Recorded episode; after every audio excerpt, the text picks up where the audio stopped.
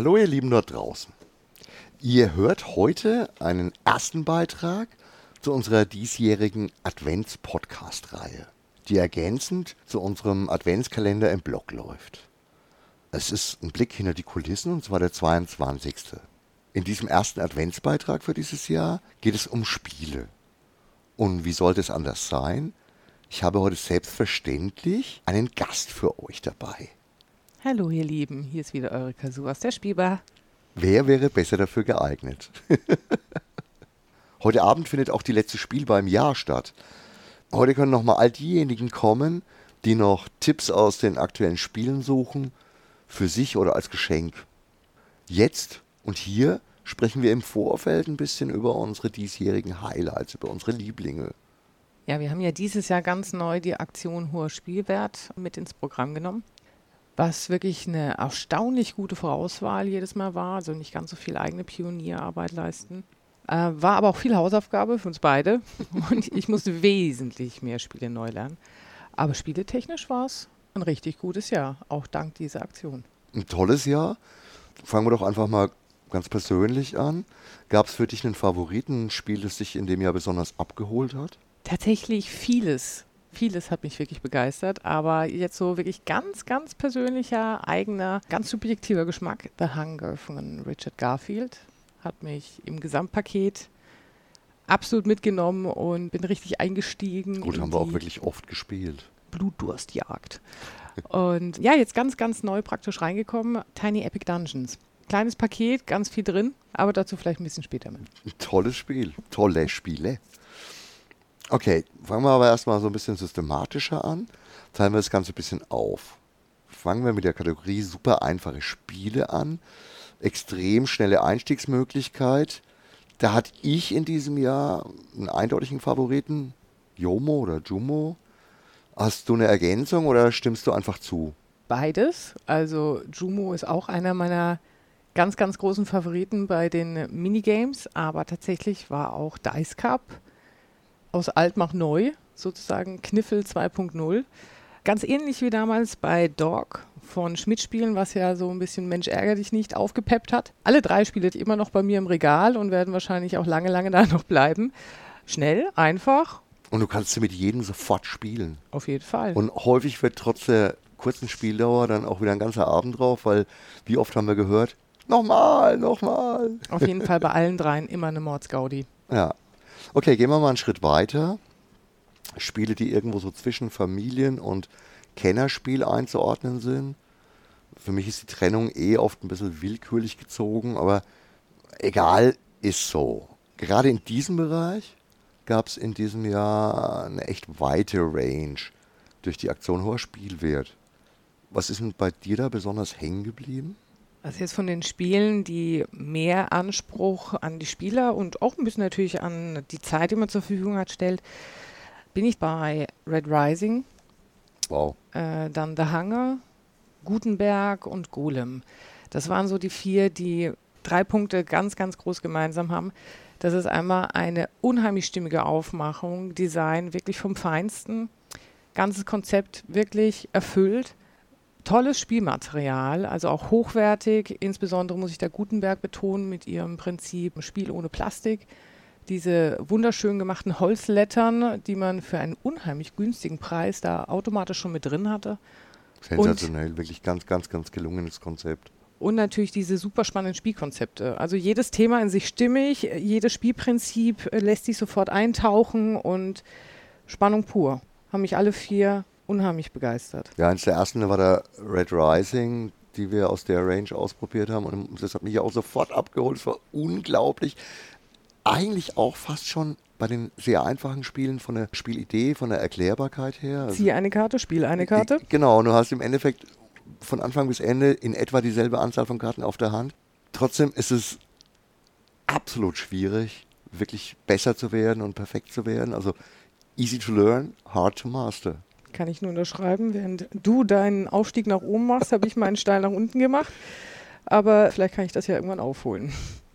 Im oberen Bereich, Kenner bis hin zu Experte, sind wir eh oft nicht ganz so bewandert, weil gerade in dieser Kategorie natürlich oft auch mehr Aufwand reingesteckt werden muss.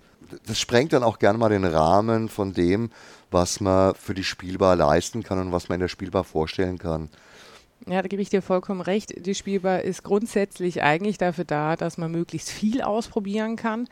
Wir haben natürlich auch schon Ausnahmen gemacht, wie bei Scythe oder Robinson Crusoe oder Winter der Toten, also Spiele, die man wirklich über Stunden spielen kann.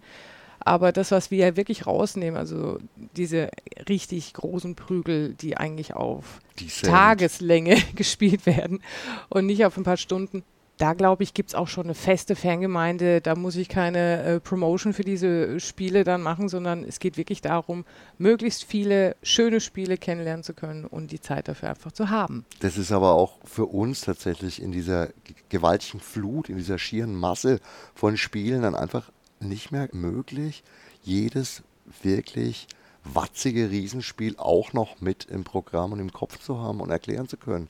Das ist schwierig. Das kann man gerne mal auf speziellen Wunsch machen, im Detail, im Einzelnen. Aber wir, ich meine, jetzt nach der Spielemesse, was da allein von Pegasus reingedroht ist, diese riesigen Boxen in gewaltigen Stapeln mit Black Rose War und Cthulhu War, das geht nicht. Das sind coole Spiele. Schauen toll aus, sensationelle Figuren, aber das können wir da nicht mehr leisten. Aber, um nochmal ein bisschen auf deinen Anfang zurückzukommen und eins der Spiele, die du am Anfang erwähnt hast, passt ja trotzdem in die Range rein. Obwohl es mikrobisch klein ist, ist es ein gewaltiger Dungeon Crawler. Du hast es gleich gesagt, als erstes mit. Und ich bin da voll dabei. Ja, du redest eindeutig von Tiny Epic Dungeons. Ja.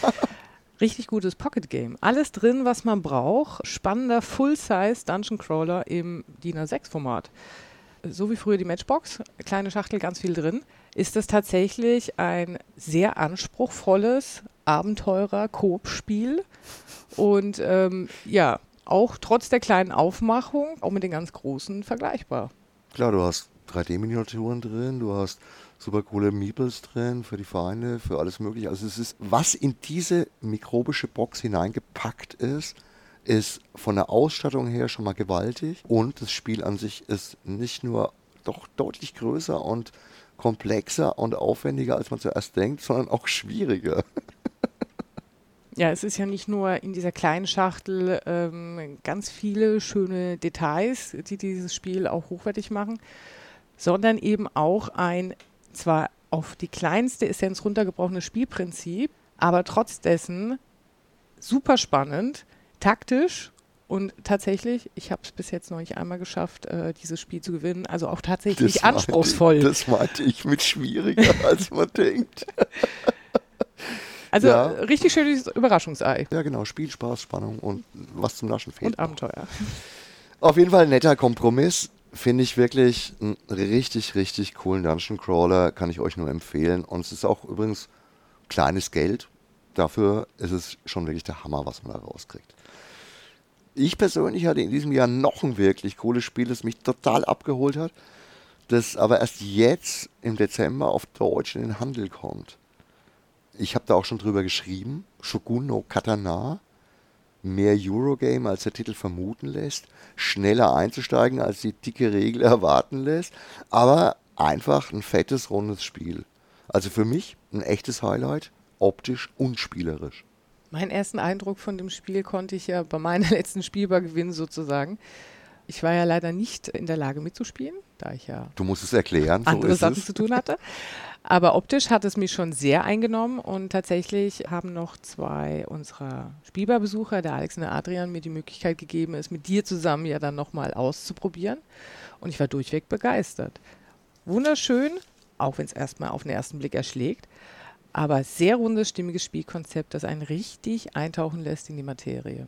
Ja, ich finde, dass dieses Thema feudales Japan, Schwerter schmieden, richtig, richtig schön mit der Systematik verbunden ist. Also häufig hast du ja Spiele, wo einfach dieses, ja, der Spielemechanismus cool ist, aber irgendwie so das Thema ein bisschen aufgesetzt wirkt oder du hast ein Thema und das richtig cool ist und dann ist der Spielemechanismus nicht so toll. Bei dem Spiel fand ich es wirklich eine sehr geniale Synthese. Du hattest sowohl an den Stellen, wo es ums Schmieden geht, echtes Gefühl, dass du da arbeiten musst, dass du die Materialien zusammenkriegen musst, als auch da, wo es um Einfluss geht, um Einflussnahme zu Hofe oder so die Connections mit den einzelnen Adelsgruppierungen. Also ich, ich fand es wirklich rund, toll, und gar nicht so kompliziert, wenn man es erstmal einmal gespielt hat. Also ist definitiv ein hoher Wiederspielfaktor für mich, also hat mich wirklich abgeholt. Mit dieser extrem hohen Fluktuation an Spielen ist es echt ganz schön schwer, den Fokus zu behalten. Ob ich es gut finde oder nicht, ist eher subjektiv geprägt. Mir wäre mehr Konsistenz und ein beständigeres Sortiment, gepflegteres Sortiment deutlich lieber. Aber ich kann ja an dieser Schraube nicht wirklich aktiv drehen. Euer Vorteil ist die Vielfalt, euer Nachteil ist die Qual der Wahl. Da soll und ist natürlich das Vorortgespräch und vor allem die Testabende in Kasus spielbar zumindest eine kleine Hilfe. Wir bemühen uns, ein Wegweiser für euch zu sein. Natürlich mit eigener Meinung und eigenen Favoriten. Probieren könnt ihr unser ganzes Programm. Und Kazoo macht da auch gerne auf Wunsch besondere Hausaufgaben. Das gilt aber erst wieder fürs nächste Jahr, denn heute ist ja die letzte spielbar und da sehen wir uns ja gleich wieder. Tschüss, bis nachher. Ganz genau. Bis gleich in der Spielbar. So, wer jetzt Lust bekommen hat, kann gerne heute nochmal zum Testen kommen. Ab 18.30 Uhr sind wir wieder für euch da. Für alle, denen das Gespräch schon gereicht hat, kann ich nur sagen, es gibt da noch viel mehr. Ich denke, wir konnten euch ein paar gute Tipps geben. Ich hoffe, das Gespräch war unterhaltsam und informativ. In diesem Sinne sage ich wie immer ein schönes Wochenende und ciao, arrivederci, euer Gerd.